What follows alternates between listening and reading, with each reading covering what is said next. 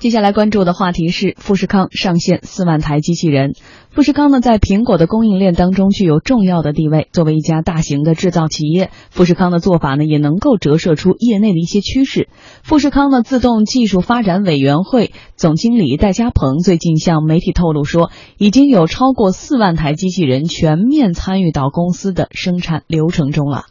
用机器人大规模替代工人，这几年已经屡见不鲜。但是富士康上线机器人的消息，还是引发了一种担心，那就是说，机器人上线了，如果运转的很正常的话，富士康会不会因此而裁员呢？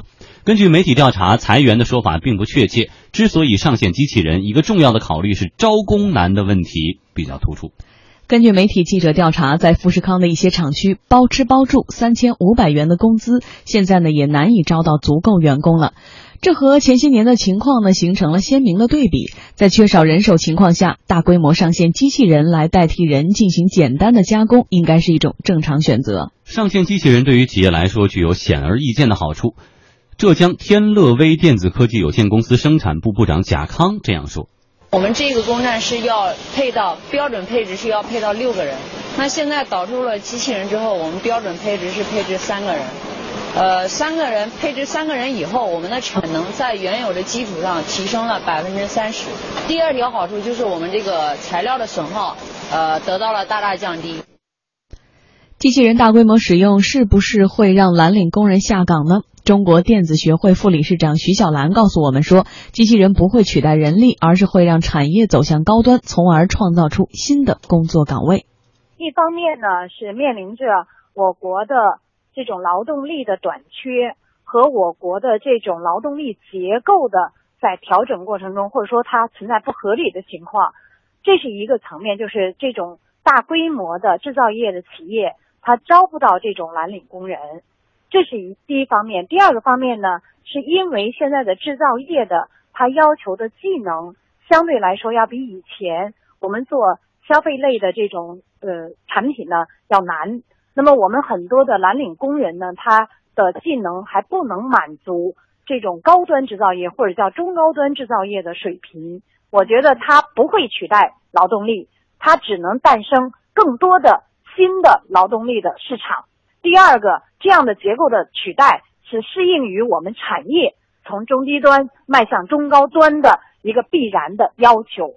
嗯，人力成本上升导致的产业转移，这两年特别明显。我今年去江西赣州调研，当地有一个特别大的鞋厂，我就不说名字了。然后今年呢是整厂搬到埃塞俄比亚去了。然后我问这个老板说为什么？他说在埃塞俄比亚一个工人一个月的工资三百块钱人民币。他说你在赣州当地三千块钱招不到一个人来。所以他就说，你核算了一下，还是在国外合适。所以说，一方面是产业的外流，去东南亚、去非洲这种人力成本更低的地方；要另外一条路，就是像富士康这样的，大批的靠这种机械手臂。靠机器人来取代，所以老陶认为未来这种制造业，尤其中低端制造业，这一定是必经之路吗？嗯，我觉得对于一些劳动密集型的这种制造业来说，确实是面临着一个产业升级的问题。因为你还像以前一样做这种劳动密集型产业的话，那现在的人力资本跟以前是不能相比。重要的是招不来人了。对，一个是招不来人了，再一个就是你也不可能用原来那种生产方式继续生产下去了。所以我觉得就是呃，劳动劳动密集型的这样一些产业，适当的进。进行一些转移，包括像内地的一些中西部转移啊，甚至于像国外一些劳动力比较便宜的省呃地方去转移，这个是一个正常的发展趋势。就像中国刚刚起步的时候，也是承接了大部分的这种劳动密集型产品。所以 在这样的一个产业转移的过程当中，我觉得最重要的是我们自己的产业结构调整。我们不能仅仅停留在说为解决劳动力而持续进行这种所谓的这个呃劳动密集型产品。现在我们最重要的是用这种。劳动技能的培训和提高，来培养更加高端的人才，来掌握更多的先进的技术，以及使我们的产业结构进行一些新的转变，这个才是我们的一个发展方向。所以呢，当这样的新闻一次次出现的时候，其实大家也觉得一点都不新鲜了。机器人、机器手，到最后可能会有机器更先进的人工智能的出现。所以大家总在讨论说，那机器人大规模上线是不是会必然会挤占人的工作机会呢？说实话。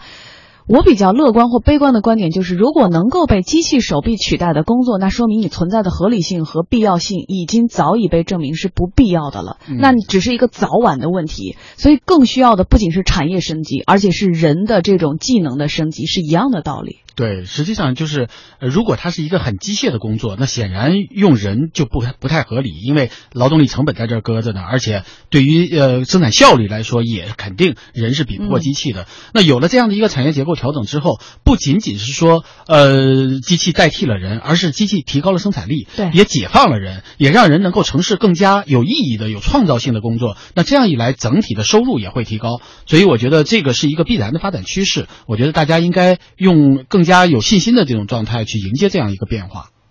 我爱你。到宅吗？比幸福不容易。만수리수만比참다했다 나처라가 사랑해 요。 我爱你，华夏保险，珍视每一份厚爱，让华夏充满爱。华夏保险。南华期货二十年专业经验，现货企业的期货管家。 世界前行的力量来自对创新的不懈坚持。全新一代迈腾由内而外全面创新，引领同级精英座驾新典范，领创如领。详询四零零八幺七幺八八八，一汽大众。业内人士预测，到二零三零年，中国劳动力人数将从二零一五年时的八点零六三亿下滑至七点五八二亿。削减成本、提高生产效率以及投资机器人、持续缩短投资回报期，似乎呢才是关键的决定性因素。在这一在一些领域，机器人代替人呢，也是不可回避的趋势。除了简单的拼装和加工之外，电脑已经可以替代记者来撰写一些简单的报道，尤其一些体育赛事啊，或者一些涉及到资本市场的股市的新闻。这自然会让人们担心，面对来势汹汹的机器，我们如何保住自己的饭碗呢？换个角度来说呢，其实有很多工作，机器人依然是无法胜任的。格兰仕磁控管制造部的副总经理邓武凯说了这么一件事例。我很多地方我都要做这个改造，因为目前那种普通工人稀缺是一个趋势，那我就必须要用机器代替这些人员，但是用机器代替这些人员的过程当中，要必须要有高级技工来实现这个过程，但这个高级技工很难找，现在是我作为我们这个搞生产来说最痛苦的事情。有富士康的工作人员也告诉媒体，机器人在使用方面呢是有局限性的，机器人只能胜任简单机械的比较前端的流水线操作，而给 iPhone 上组装螺丝这种需要灵活度和精准度的活，机器人目前是无法胜任的。机器人欠缺的是灵活性和精度，本身的维护成本也比较高，而机器人替代的工序还不到百分之五十。中国电子学会理事会的徐小兰说：“啊，机器人代替人是产业升级的过程。那么在这个过程中呢，如何提升劳动者的劳动技能，是必须要面对的一个问题。机器人替代了一些低端的劳动力的这种结构，但是谁来制造机器人呢？这机器人它不是凭空出来的。那么制造机器人的又诞生了许多的岗位的需求。”所以，其实这是给我们带来的，随着产业结构的调整，随着产业结构调整所需要的劳动力的它的技能的结构的调整，它是相辅相成的。那我们在转型过程中，势必会带来这样的一个痛点。从目前来看，对于劳动者技能的提升，已经得到了各方面的重视。目前，对于劳动者技能培训已经建立起一套多层次的体系，高校、社会机构以及企业都已经开始在培训上下功夫了。目前已经从三个方面嘛，在调整如何提升我们蓝领的技能水平的培训。第一个层面是在职高，还有一些大学都在适应对人才的一个需求。第二个方面呢，是来自社会领域的办学，比如说一些社会机构来展开技能的培训。第三个呢是企业，企业它自身呢，它也开始从它缺少这种操作的机器人，甚至缺少制作机器人的迫切需求，来进入了这个人才培训的市场。比如像新松，新松是一个机器人的生产企业，它也迫于人才的饥渴，所以它把德国的一个机器人的学校收购以后，它也其实涉涉足到。机器人领域的教育这个市场，所以应该是三个层面：有学校的，有社会的，有企业的。那么三个层面的培训体系架构了我们劳动力的技能培训的一个大的体系。嗯，产业升级，人才也要升级哈。而且在我们上周的节目中也说到了，总在说人工智能现在还做的不够。你看我们采访到很多人，刚才格兰仕这人就说说还得有一个专门的这个技师来管着这些机器手吧。对。那么这也需要人吧？但事实上，人工智能的发展远远超出了我们的想象。像上周我们已经说出来，人工智能已经能作曲了。以前说有什么行业是取代不了的，说只要是情感类的、有感性类的、创造性取代。做出来的曲子很好听，它通过大数据，通过情感需求，甚至于以后有人工智能的各种各样的情感抚慰师出现了。所以，当一切可能都无法想象的时候，是不是就像我们刚刚说的？呃，没有什么取代或不取代，更多的可能是自我的升级。嗯，其实我觉得就是机器人再能干，它还是要人来操作。所以对于我们就是人来说，就是要操作这些东西，你要掌握操作这些机器的技巧，你要有掌掌握这些机器的能力。所以你只要有这个能力，所以就你就不会被替代。所以有的时候我们我觉得就是很多时候我们不要也用不着危言耸听说机器一定会取代人，人和机器各有各的分工，各有各的用处。所以即便是机器能够说在工厂里面做很多的事情了，还是要有人来操作。所以对于呃许多技能有技能的工人来说，其实在市场上还是非常稀缺的。就像刚才我们听到呃那个呃总监所说的，其实他要招一个技术工人还是很难的。所以我觉得要使我们的产业有一个升级，要使我们整体的这个呃结构产业结构有有所有所这个变化，最重要的还是人要升级。所以我觉得刚才说到了说三个层次，企业的。社会的和呃学校的这样的一些培训机构逐渐在出现。另外一方面，我觉得应应该有更多的资金，有更多的呃学校投入到职业教育当中来。特别刚才举到德国的例子，那么德国实际上是一个非常好的例子。所有的高中毕业生都要先经过一年的职业技能培训，才可以进入大学进行新的学习。那使得每一个人都有一个基本的技能技能过程。你就在整个社会上，你的动手能力是非常强的。在这样的一个前提下，再接受高等教育。那就使得你的这个人的以后一一旦面临着职业转型的时候，你的学习能力就会非常强。所以我觉得我们要发展产业升级，我们要更新换代，我们要有一个新的技术转型的过程，也要首先使我们的人有能力来转型。对。与其更多的人呢惶惶不可终日的担心自己被机器人或者是被其他的什么样的人来取代或者替代，还不如增加自己自身的技能，增加自己的不可替代性，这可能是最关键或重要的吧。好的，天下公司直播继续刷新朋友圈观点及分享。那么接下来呢，请经济之声观察员老陶和我们分享他的朋友圈话题：大公司背景的人创业有哪些误区和盲点呢？呃，我给大家带来这个，可能对于许多创业的人来说，应该是呃有一点有应该有一点警示的，因为我们知道很多大公司啊，呃是有呃很多层级的。那么在大公司工作的人呢，总是有一种激动的心情，说一旦我出去创业，肯定会非常好的。一方面，我毕竟是有资源的；另一方面，我的技术能力也比较强。特别是在大公司工作，在资本上市场上还是很被认可的。因为它代表你有见识。第二一个，大公司当年选拔和提升你的筛选机制，也省去了许多资本方调查的麻烦。但是 很多的这个案案例也会发现，创业者啊，在进入，特别是一些大公司的创业者，在创业的时候会有一些这个误区和盲点。都有哪些误区和盲点呢？我给大家理一下。第一个，老唐，要不然您喝口水，我先 接一下公司发布会，好吧？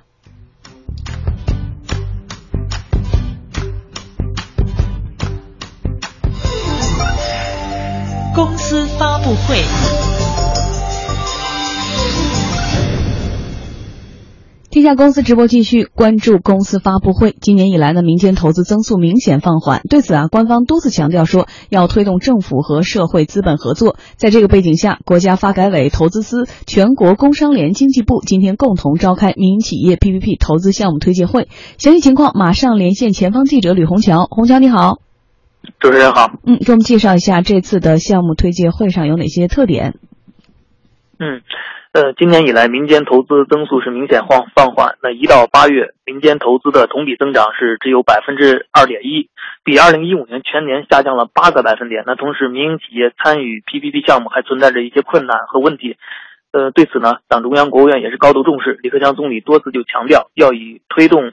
呃，这个推政府和社会资本合作，促投融资体制改革。那在基础设施和公共服务领域要进一步放宽市场的准入，对各类社会资本一视同仁，向社会再推出一批有现金流、有稳定回报和预期回报周期短、对民营企业有吸引力的这样的 PPP 项目。那这今天的这个呃推介研讨会就是在这样的一个背景下召开的。那这个会议呢，也是贯彻落实国家发改委、全国工商联部级合作机制的重要内容。会上呢，重点是向民营企业推介了六百六十八个，总投资大约是一点一四万元的传统基础设施领域的 PPP 项目。呃，同时呢，也请有关的这个民营企业介绍了参与 PPP 项目投资的经验。那从发布的项目来看呢，呃，主要在是集中在这样的一些领域，是呃，比如说重大的这个市政工程、交通基础设施，像高速路、呃高速公路这样之类的。这样的一些工程，那同时呢，还有一些像生态环境保护，比如说污水处理厂这样的一些工程，还有水利、农业、能源等多个领域的这样的项目。呃，那这些项目普遍的一个特点就是说，它都有稳定的这个回报的预期，并且回报的这个周期呢也并不长。主持人，同时对于民间投资和 PPP 项目推进，那么会上都谈了哪些看法呢？嗯，那对于当前的民间投资的状况，与会人士认为存在着这样一个现象，那就是说，有些民营企业它是想投不敢投，也有些呢它是呃敢投，但是不知道往哪投。呃，那至于原因呢，全国新能源商会专业副会长曾少军他是说，可以从民企和政府两个视角来看待这个民间投资的下滑。嗯，他说，呃，从民企的这个视角来看呢，第一个，比如说呃。可能存在收益偏低的这样一个现象，就是说民企他认为，现在是一般来说百分之六到百分之七这样一个收益率就已经不错了，就认为这个收益率可能是偏低的。第二个呢，就是说政府的这个信用可能存在这方面的担心。第三个就是说融资，呃，还是存在一定的这个困难。那从政府的这个视角来看呢，对于呃，对于第一个就是说，他可能认为就是民营企业可能是规模偏小，就是不如说这个国企的规模大，做起来方便。第二个呢，就是说它协调起来更麻烦。呃，那呃，怎么来解决呃这样一些这个存在的问题呢？呃，有的专家是说，呃，不要这个过度关注 PPP 项目的规模，不要设置一些呃这个过多的门槛，要注重整体的效益。那同时在合作的时候呢，政府应该选择一些有信誉的这个企业。呃，也有人认为呢，说呃要通过这个平台建设、呃政策红利、资金支持、领域倾斜等这些方法来解决这个问题。比如说呢，在这个领域倾斜这个领这个方面，呃，有些这个领域是不是说直接就可以明确的约定，只允许民营企业参与？也就是说，把这个一部分的这个空间释放出来，直接让给民营企业。主持人。好的，谢谢虹桥从前方发回的报道。我们再次回到直播间，这里是正在直播中的天下公司。回到刚刚未完成的刷新朋友圈观点期分享，大公司背景的人创业有哪些误区和盲点呢？喝完水回来的老陶。呃，我给大家先介绍一下大公司背景的人创业啊，会有哪些误区和盲点？我我大概梳理了一下，这篇文章梳理了八个这个误区和盲点。第一个就是人脉及口碑的幻觉，第二一个人力资源的困境，第三成本控制问题，第四流量获取困境，第五信息敏锐度有问题，第六机会成本损失。第七，社会复杂度认知不足；第八，放不下架子，丢不下面子。这八点呢，就是大公司背景的人创业啊，有可能出现的这种误区。第一个就是人脉和口碑的幻觉，因为我们知道你在大公司，你往往有很多的人脉，但是你在这个平台你是有这个人脉的，你离开离开了这个平台，这个人脉还会跟着你走吗？那么第二一个就是人力资源的困境，因为知道我们知道大公司啊，很多人来应聘，你你挑各种各样的人都很容易能挑得到，但是等你到了小公司开始创业的时候，你就。会发现，你要找一个合适的人还是非常的难的，而且许多方面都是需要各种人来支持的。那个时候，你就会发现人力资源是捉襟见肘的。那么第三个就是成本控制的问题，因为你在大公司，你会发现，其实你报一个项目得到一笔资金是一个非常正常的事情。等你到了一个创业公司，你会发现每一笔钱都应该是被控制的。所以这个一来，其实对一些都从大公司出来的人会有些不适应。那么第四一个就是流量获取的困境。很多时候我们知道，我们有产品出来的时候，呃，如果你在大公司，就会有人帮你去测试啊，或者有人帮你去宣传推广啊，会有人帮你做做市场调研呢。等你到了自己创业公司，你就会发现，你的任何一个想出来的产品都是需要自己亲自去做的，而且是否有人帮你来做这些推广都是不知道的。所以这个困境也是你必须要考虑的。第五个就是信息敏锐度开始降低，因为你在大公司，你能看到各种数据、各种报表，等你到了创业公司，你就会发现，你都不知道从哪儿能找到这一些大公司的数据和报表。那么第六就是机会成本，因为我们知道在大公司工作，你往往是仅仅是一个稳定的工资就呃稳定的工资，所以很多人不满意。但是等你到了自己创业公司，你会发现，你可能连这些稳定的工资都没有。你创业成功了还好说，如果不成功，还不如你在大公司得一份呃呃稳定的工作。所以很多人就会觉得这个是一个机会成本，一个巨大的损失。那么第七个就是社会复杂度认知不足。你在大公司有各种各样的资源有法务部，有人事部。有财务部有各种资源来帮你应对各种各个方面的情况，而你到了自己的创业公司，你会发现所有这些这些呃方面都要你自己去面对。你既要掌握法律，又要掌握财经，又要懂得会计，又要知道库存的这个这个整个的流程，所以你需要要有非常清晰的认知。那第八当然就是大公司的架子和面子了，因为我们在大公司，我们出来都是有光环的，许多人都是围绕着你的。等你到了创业公司，你会发现你其实没有人来在注意你。那这个时候你如何调试自己呢？所以从大公司背景出来创业的，确实有不少成功的案例。但是说到底，还是个人在创业过程当中学习和成长。所以所谓的大公司的背景，对你来说并没有太大的意义。